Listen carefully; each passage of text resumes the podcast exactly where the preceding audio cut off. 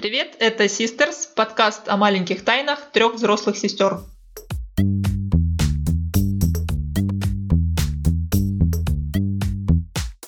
Я Алина, старшая сестра. Временно не продаю туры. У меня есть муж, сын и дочка. Изучаю ландшафтный дизайн. А пока садовод-любитель. Я Эвелина, чуть младше Алины, работаю кондитером и временно живу в глуши. Отбиваюсь от вопросов о замужестве и продолжении рода. Я младшая сестра Лера, переехала в Киев, чтобы стать журналисткой, а вместо этого продаю фотографии в интернете. Живу с мужем, кошкой и корзиной для сортировки мусора. Привет. Привет. Привет. Хе. Началось опять ржаки, блин. Я уже вас публично, блин, пристыдила в прошлый раз, вы опять начинаете. Ну, это уже диагноз, мне кажется. Пос посмотрел друг на друга и начал ржать. Я еще догоняюсь своим временным пребыванием в селе. Ну, слушай, слушатели могут проследить все это.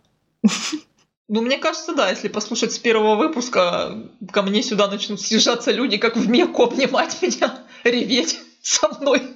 Это временно, не, не отчаивайся, не печалься. Ну да, кстати, а что, вот у Алины в заголовке поменялось что-то, смотри, ландшафтный дизайн, mm-hmm. плюс туры временно, но это обстоятельства, но все равно веселуха какая-то. У меня тоже ничего не поменялось. Может быть, избавиться от кошки мужа или корзины. Что сразу избавиться? Может, мне бы что-то бы прибавилось лучше, чем избавилась. А мне чего? У меня, по сути, ничего нет. На, на курсы какие-то пойти. Ладно, в общем, я объявляю тему. Мы сейчас думали-думали. В общем, мы решили обсудить хобби и какие-то увлечения, как они влияют на жизнь. И мне попались две цитаты, на основе которых мы сможем друг с другом спорить. Главное не поссориться. И первая цитата звучит так. «Самая хорошая работа — это высокооплачиваемое хобби». Известная цитата, вроде бы Генри Форд, как пишут в интернете. Но это не точно. Вторая цитата. «Лучшие хобби – это те, что уводят нас дальше всего от основной работы». И это цитата из сериала «Декстер», который никто из нас не смотрел, но, но теперь мне, видимо, придется посмотреть. Чтобы проникнуться сутью. А я вот сейчас, ты первую сказала, и я как бы была с ней раньше, с первой цитатой всегда согласна, что да, если твоя работа, если твое хобби перейдет в работу, то это будет из области ты не будешь работать ни дня, все будет так кайфово. А сейчас я слушаю вторую цитату, и я понимаю, что на самом деле доля правды-то в ней тоже есть. Потому что мое когда-то бывшее хобби, связанное с кулинарией, переросло в работу, ну не с кулинарией, с кондитерским искусством, как это сейчас называется. И поработав э, на этой работе, которая когда-то была моим хобби, и которая, на которой я якобы должна не работать ни дня, вообще чилить, кайфовать, я поняла, что я устала, и мне... Тебе нужно хобби. Ну, даже не то, чтобы физически устала. Нет, мне просто нужно еще как-то разнообразить свою жизнь, да, и мне нужно еще какое-то хобби, потому что это уже для меня перестало быть хобби. Это переросло в основную работу. В тяжелую, в рутинную, в монотонную. Ну, опять же, просто чувствуешь потребность в каких-то вещах, которые будут тебя отвлекать от работы. Поэтому теперь я с первым утверждением уже ну, не согласна, по сути. Угу. Короче, ты топишь за Декстера. Я, я топлю за Декстера, хоть я ни разу его не видела.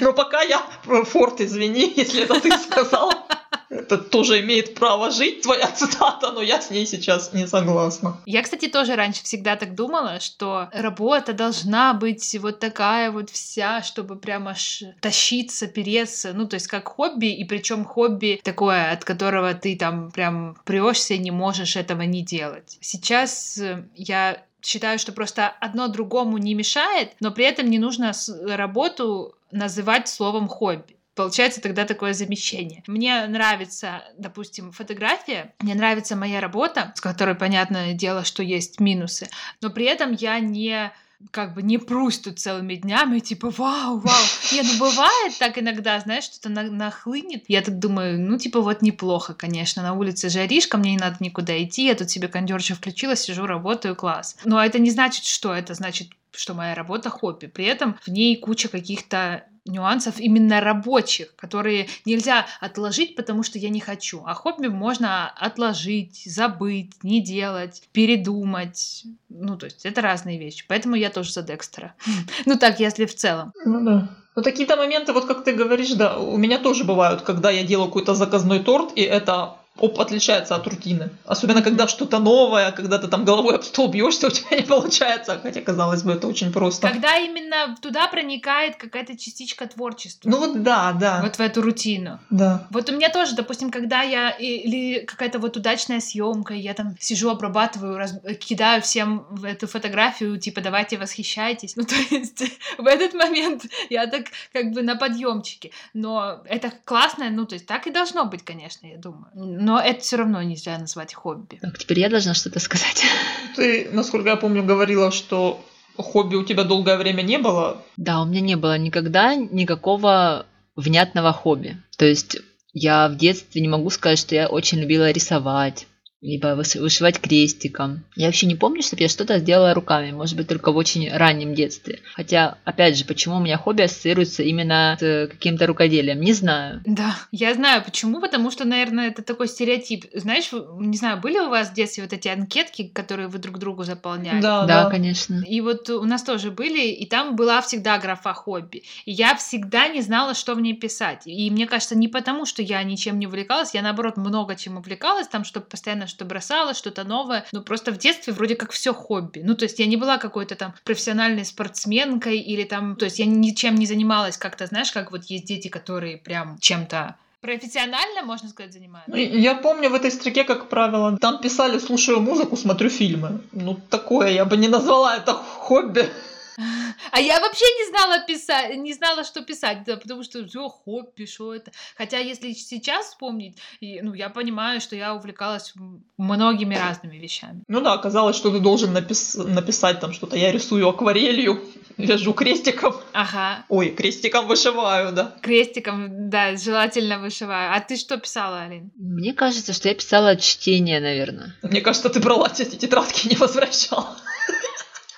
Нет, я, наверное, писала чтение и музыка, ну, типа, слушаю музыку. Ну, что-то такое очень простое, потому что я реально не помню никакого такого очень глобального увлечения. Таким относительно большим увлечением для меня вот стало садоводство, когда я начала вести эту клумбу. А я вот сейчас тебя, кстати, перебью. Это у тебя, мне кажется, с детства идет, потому что ты вечно тяготела к каким-то растениям и к тому, чтобы их сварить и помыть нас ими. Ты постоянно срывала какой-то молочай, но ты где-то этим интересовалась. Это же можно назвать хобби. Там какой-то травой надо потереть лицо, где-то выпух, выкопать какой-то лопух. Корень, да. Корень лопуха, да. Корень лопуха. У тебя была вот эта вот фишка тебе, ну, связанная, как это, с бьюти-индустрией сельской. Да, наверное. Я помню, что мы с Элей заваривали по субботам у моей бабушки корень лопуха, полоскали им волосы. Да, ну, естественно, эффекта никакого не было, мне кажется. Да, потом мы мазали лицо отваром из чистотела. Это было от прыщей. Ну, вот какие-то эксперименты такие со внешностью, да. Да, то есть мы это любили. Но опять же, как-то вот язык не поворачивался тогда назвать это хобби. Мы любили, ага, мы любили. Особенно Эля любила. Сейчас я должна табличку help выставить тут. Она не только затаскивала тебя в страшную темную комнату выглядывать суженого в зеркалах. Она еще и заставляла тебя мазаться чистотелом. Я не помню, заставляла ли ты меня делать это первое, а потом ты. Неважно уже. Нет, нет, я первая делала. Чесноком мазали, прыщи всякие. Значит, увлекалась ты. Да, ты просто, да. наверное, значение этому не признавала. Кстати, я вспомнила, да, все равно в то время были какие-то журналы, там, крестьянка, какая-то работница, потом появился журнал Cool Girl для тинейджеров. То есть после крестьянки и работницы сразу Cool, cool Girl. Сразу Cool Girl. Нет, Натали еще был журнал а. мамы, я читала, я помню. И мне кажется, что, видимо, мне в глаза бросались все вот эти вот народные рецепты, и я их торопилась на себе использовать, потому что купить какие-то там ингредиенты более серьезные, либо какие-то крема возможности не было, где бы я их купила в 12-13 лет. А пойти у бабушки выкопать корень лопуха, пожалуйста. Ну вот это у тебя все и переросло. А бабушка и рада. А тут еще рядом есть двоюрод, двоюродная сестра, которую можно привлечь к этому делу. Пойдем погуляем. Так, про садоводство. Да как тебя вообще, кстати, занесло? Просто из-за того, что клумба во дворе появилась? Да. Ну хотя как она появилась? Ты стала вдруг в ней копаться? Нет, сосед... я же рассказывала, по-моему, в каком-то из выпусков, что моя соседка э, там что-то посадила, а. ухаживала за ней, и я вызвалась ей помочь, потому что, ну, как-то мне стало ее жалко, что она сама там корячится. Я предложила ей, давайте корячиться вместе. Я стала потихонечку что-то подсчитывать про какие-то растения, что стоит садить. Это надо вырезать в рекламу нашего подкаста. Она предложила корячиться, а я сказала, давайте корячиться, и мы стали корячиться. Вообще гениально просто. Шикарно. Какие там цитаты Генри Форда? Ну да. Так, давайте вернемся к Генри Форду. Как он там еще рассказал? Высокооплачиваемое хобби, да? Самая хорошая работа это высокооплачиваемое. Кстати, мы выс- высокооплачиваемое слово это. Мы даже, Элька, с тобой вообще как-то Да, не да. заметили. Просто переросло в хобби. Мы обсудили, а я даже его не осознала, что там было это слово. Мы настолько не меркантильны.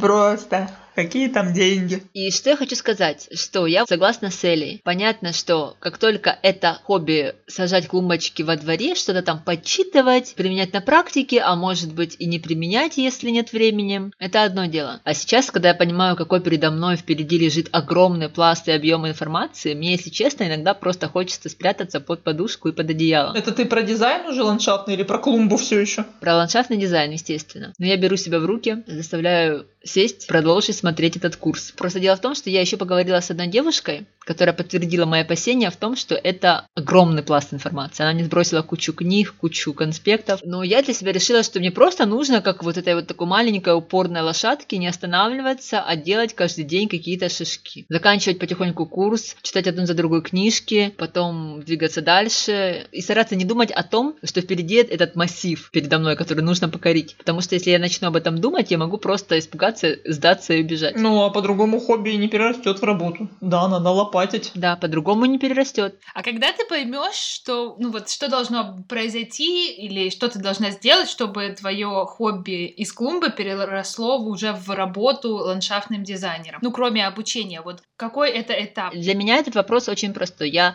должна начать получать за это деньги. Вот. Вот, Эля, а мы с тобой вообще про это не подумали, да? Для меня Кстати. это четкая грань, когда одно закончится и второе начнется. Я надеюсь, это не свидетельствует о том, что мы всю жизнь будем нищебродами. Мне сейчас как-то стало немножко не по себе, почему я о деньгах не Ну думаю. почему? Вот так вообще реально, даже и вообще это слово, слово высокооплачиваемый прошло мимо меня. Да, Ты точно его говорила, когда читала, читала цитату? Говорила. Да, вообще суть получается цитаты, что это не просто хобби и типа офигенно классное, от которого я кайфую, как я М. прочитала и услышала, а высокооплачиваемо, высоко оплачиваемо. А не вот это вот все. Нет, ну на самом деле это важный фактор. На самом деле, когда думаю об этом, то я понимаю, что это какой-то из фактор профессионализма, что человек зарабатывает хорошие деньги на своем деле. Потому что, как э, кто-то где-то, не помню, недавно сказал, то, сколько вы зарабатываете, соответствует тому, ну, то есть соответствует вашей ценности на рынке. То есть сколько вы можете дать, вот, соответственно, столько вы и зарабатываете. Нет никакой несправедливости, что кто-то там талантливый, но не получается. Вот это все бред. Ну, то есть вот, вот кто что дает, тот столько и получает. Вообще да. Такая штука. Ну а люди, например, которые боятся озвучить свою цену. Ну, значит, значит, они мало дают, они не озвучивают свою цену. Ну вот это я вам типичный пример этому. Я боюсь, и вот э, у меня три пальца скручены в дулю. Или сколько тут Да я ладно. скрутила, как правило. Не, ну ты уж не драматизируй. Я, как правило, я вот сейчас даже думаю, ну мне же предстоит искать новую работу или чем-то заниматься. И если, допустим, это будет опять работа по найму и в кондитерской отрасли, я просто представляла себя на собеседовании, и хотя сколько я уже проработала, какой у меня есть опыт, что я опять буду говорить, ну я да, могу, наверное, первое время помощником поработать, и меня это так бесит, я просто передать вам не могу. Какой помощник? Да ты можешь там драть всех шпателем. Это корректно звучит? А расскажи, наши слушатели же не в курсе, почему ты будешь менять работу и все такое. Все-таки твое временно приходит к завершению. Временное, да. Наша кофейня, к сожалению, закрывается. Ну, какой-то, наверное, толчок этому дал коронавирус, потому что только-только люди узнали, где мы и начали ходить. Потом все закрылось и постепенно пошло на спад. И, ну, как мне сказала парикмахер, которая меня красила, это у вас хорошая, очень уютная кофейня, но не для Кировского. Чтобы хорошо себя чувствовать в Кировском, вам нужно продавать алкоголь. Чтобы мамы приходили с детьми, оставляли их, пили, чтобы сидели люди, ну, без выпивки. Вот она мне так прямо и сказала. Но ты знаешь, мне кажется, что все-таки не стоит прям на мне ни одного человека ориентироваться. Но в целом, конечно, коронавирус очень уменьшил покупательскую способность, особенно в небольшом поселке, безусловно. А еще прикол в том, что мне кажется, это правильное решение в данный момент, хотя мне очень жаль потому что я тоже туда душу выложила.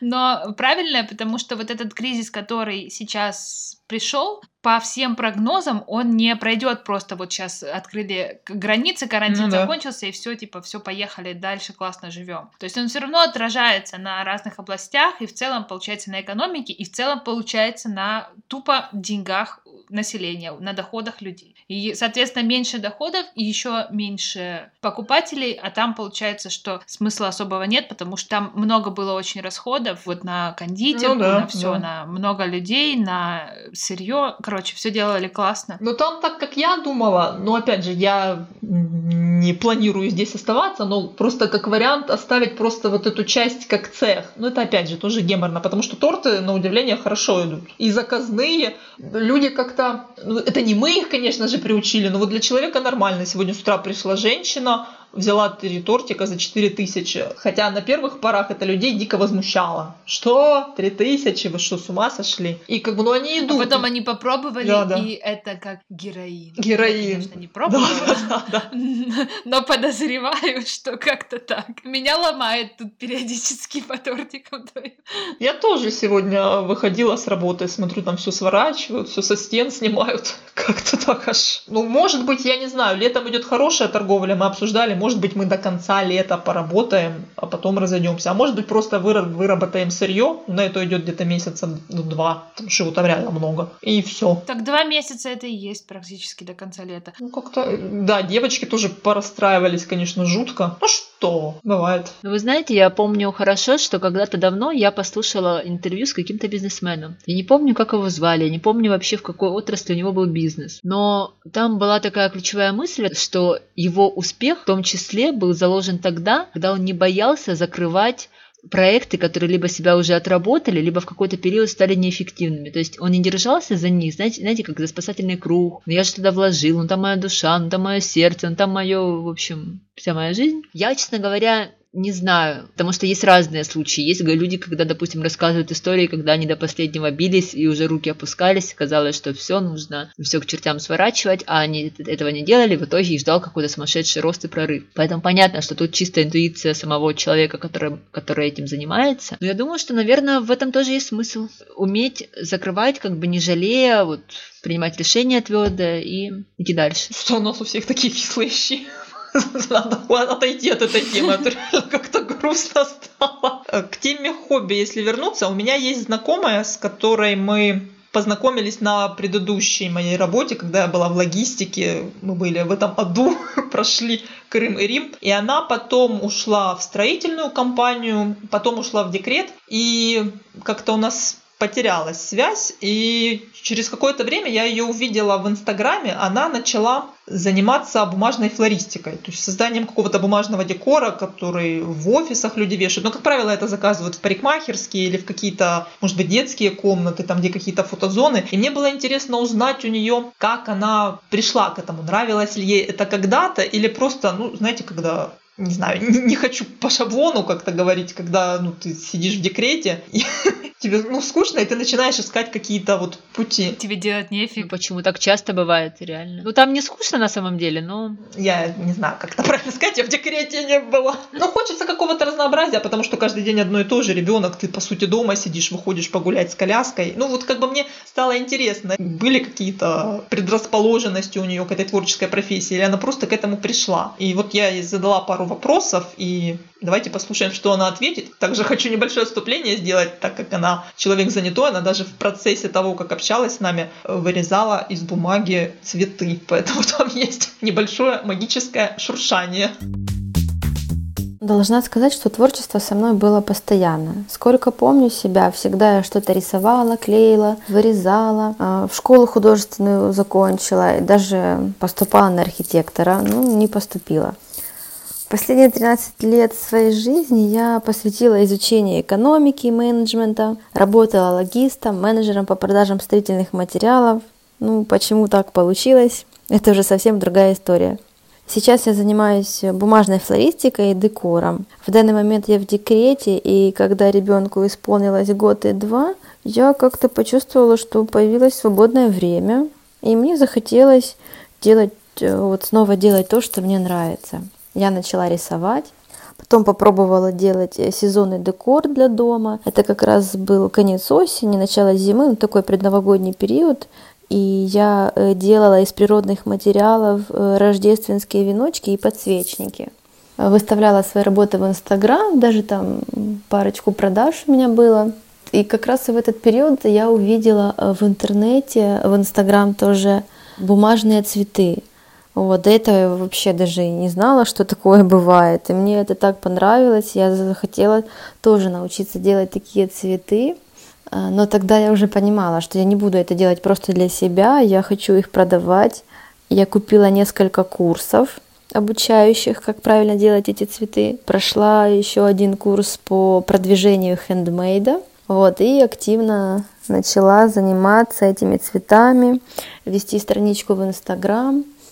Бумажной флористикой я занимаюсь всего лишь 4 месяца, поэтому мой бизнес, если можно это так назвать, э, еще на начальном этапе своего развития. Многое я делаю бесплатно, либо по себестоимости, для того, чтобы обо мне узнали, услышали как можно больше людей. И Инстаграм для меня это очень классная площадка, где можно себя продвигать э, с целью получения продаж пока это нельзя приравнять к цитате Генри Форда, потому что это только начало. И вы заметили момент, да, что она упомянула про продвижение?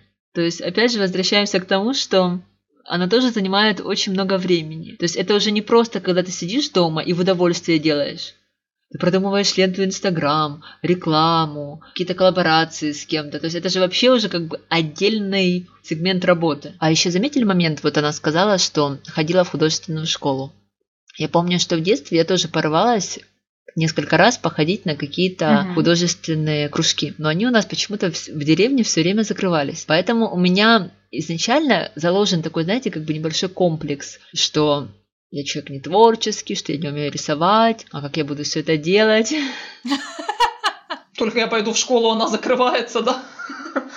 Помните, я рассказывала, что я в том году ходила на курс академического рисунка? Знаете, вот сейчас, когда я слушаю курс по ландшафтному дизайну, я понимаю, что многие знания оттуда мне пригодились. И мне это очень помогло. Я планирую еще все-таки взять себе тоже еще один курс именно по рисованию. А я, кстати, ходила в эти художественные школы. Да, они реально закрывались периодически, ну, по причине того, что все это было в сельском клубе, там, допустим, зимой не было отопления, там было холодно сидеть. Мне в детстве нравился сам процесс рисования не из-за того, ну, отчасти из-за того, что я в какой-то мере творческий человек, а еще из-за того, что во время того, как я рисовала, я могла ну, немного отключиться. Я, в принципе, была таким не самым коммуникабельным ребенком, не сильно сходилась там с друзьями по улице и так далее. Ну и плюс бывали какие-то моменты дома, там какие-то недопонимания у родителей, в которые мне не хотелось вникать. И когда я занималась рисованием, вы, ну, вы наверное, не смотрели, была когда-то такая передача, не помню по какому каналу,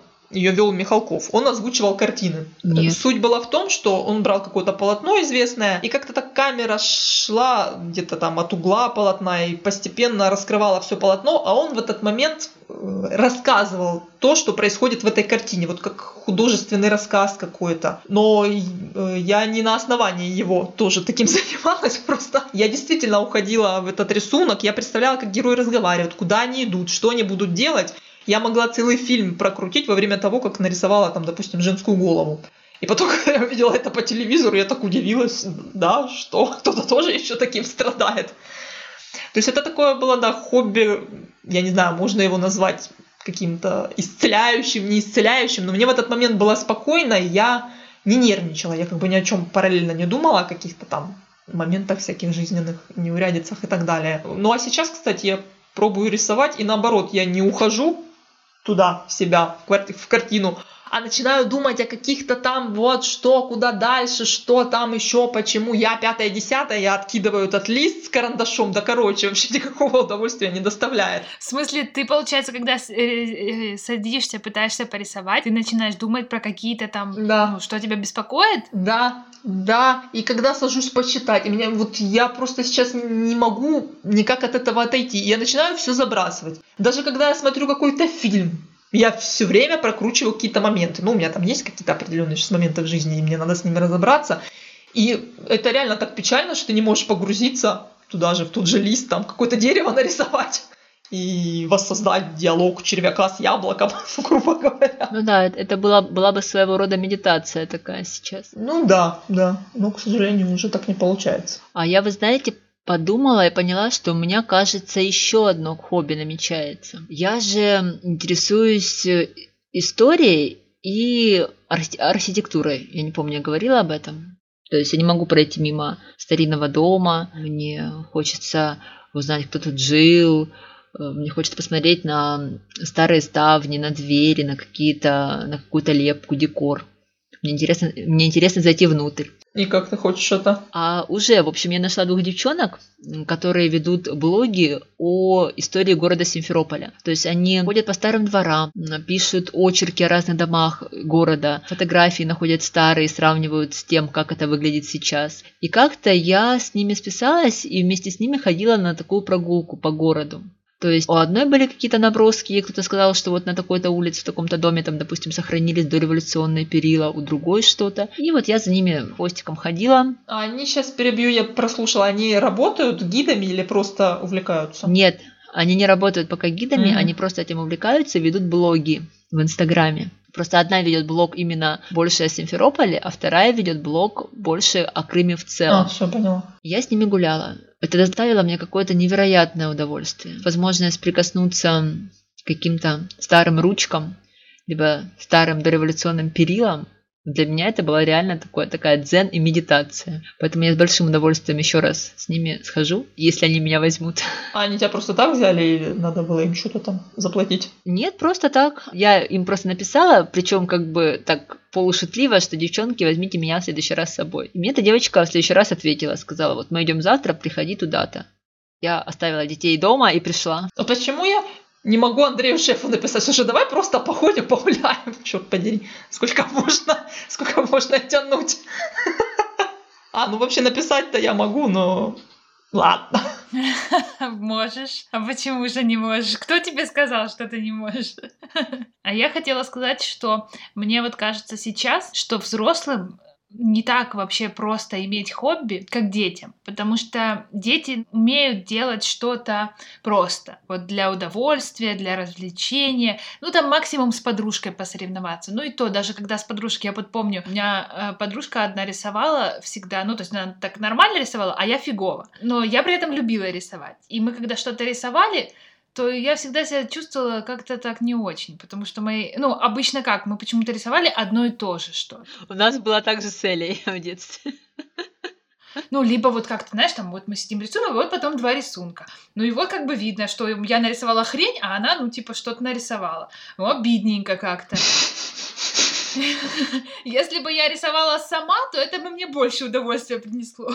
Ну, а вот взрослые, мне кажется, вообще не могут абстрагироваться, ну как не могут, не вообще не могут, могут, конечно, но это гораздо сложнее, абстрагироваться вот от того, как классно я это делаю или что кто-то скажет. Но я вот, во-первых, вот насчет музыки, да, я сейчас вот занималась с Викой, играю, выставляла в сторис, как я играю, и, ну, у меня, мне чем это приносило удовольствие, ну, и приносит сейчас, и чем меня это так вот зацепило, что я прям готова была много времени посвятить, потому что мне не нужно было вот как в фотографии гнаться за каким-то результатом. Все равно, конечно, в процессе, когда ты что-то делаешь, ну, любому человеку адекватному, ему нужен какой-то прогресс в деятельности, потому что невозможно просто делать, делать, а оно типа все плохо-плохо. Это как-то демотивирует. Ну да. Вот. Ну, то есть, но мне не, было, не надо было там вот сейчас прям выучить и что-то там кому-то сыграть, чтобы кто-то оценил или что-то. И вот из-за вот этого фактора мне было очень классно, когда я играла. Но потом я, когда я начала выставлять в Инстаграм,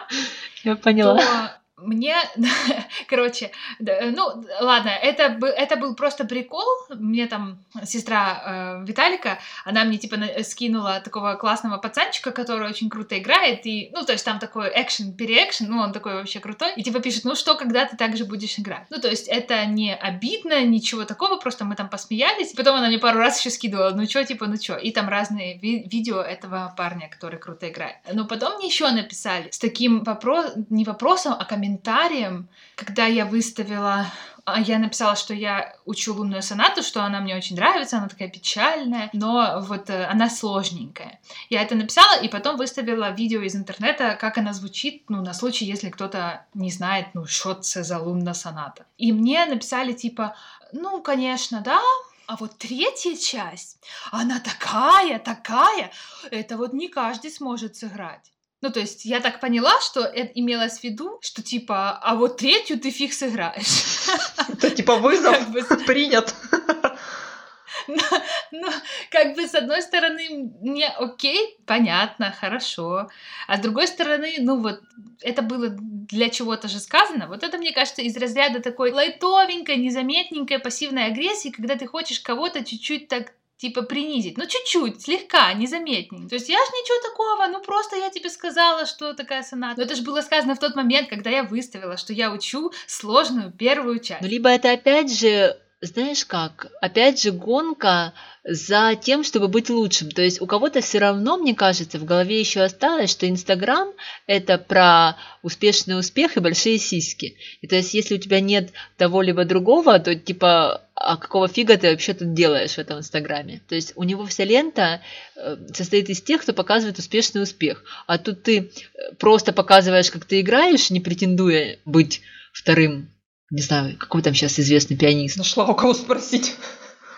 Ты просто показываешь людям сторону своей жизни, не ставя себе э, цели выступить в большом театре, а просто играешь для себя. Просто этим делишься. А для кого-то это странно. Ну, я даже не хотела, то есть это понятно с этими комментариями, а, ну, меня это не задело, я просто на это так обратила внимание, что я тут так как бы кайфанула от того, что я просто так играю, а все-таки, когда я выставила, то получилось, что будто бы я все-таки должна куда-то гнаться и что-то пыталась достичь чего-то. Кстати, ты сказала хорошую вещь, и я тоже проанализировала свою прогулку вот с этими девочками.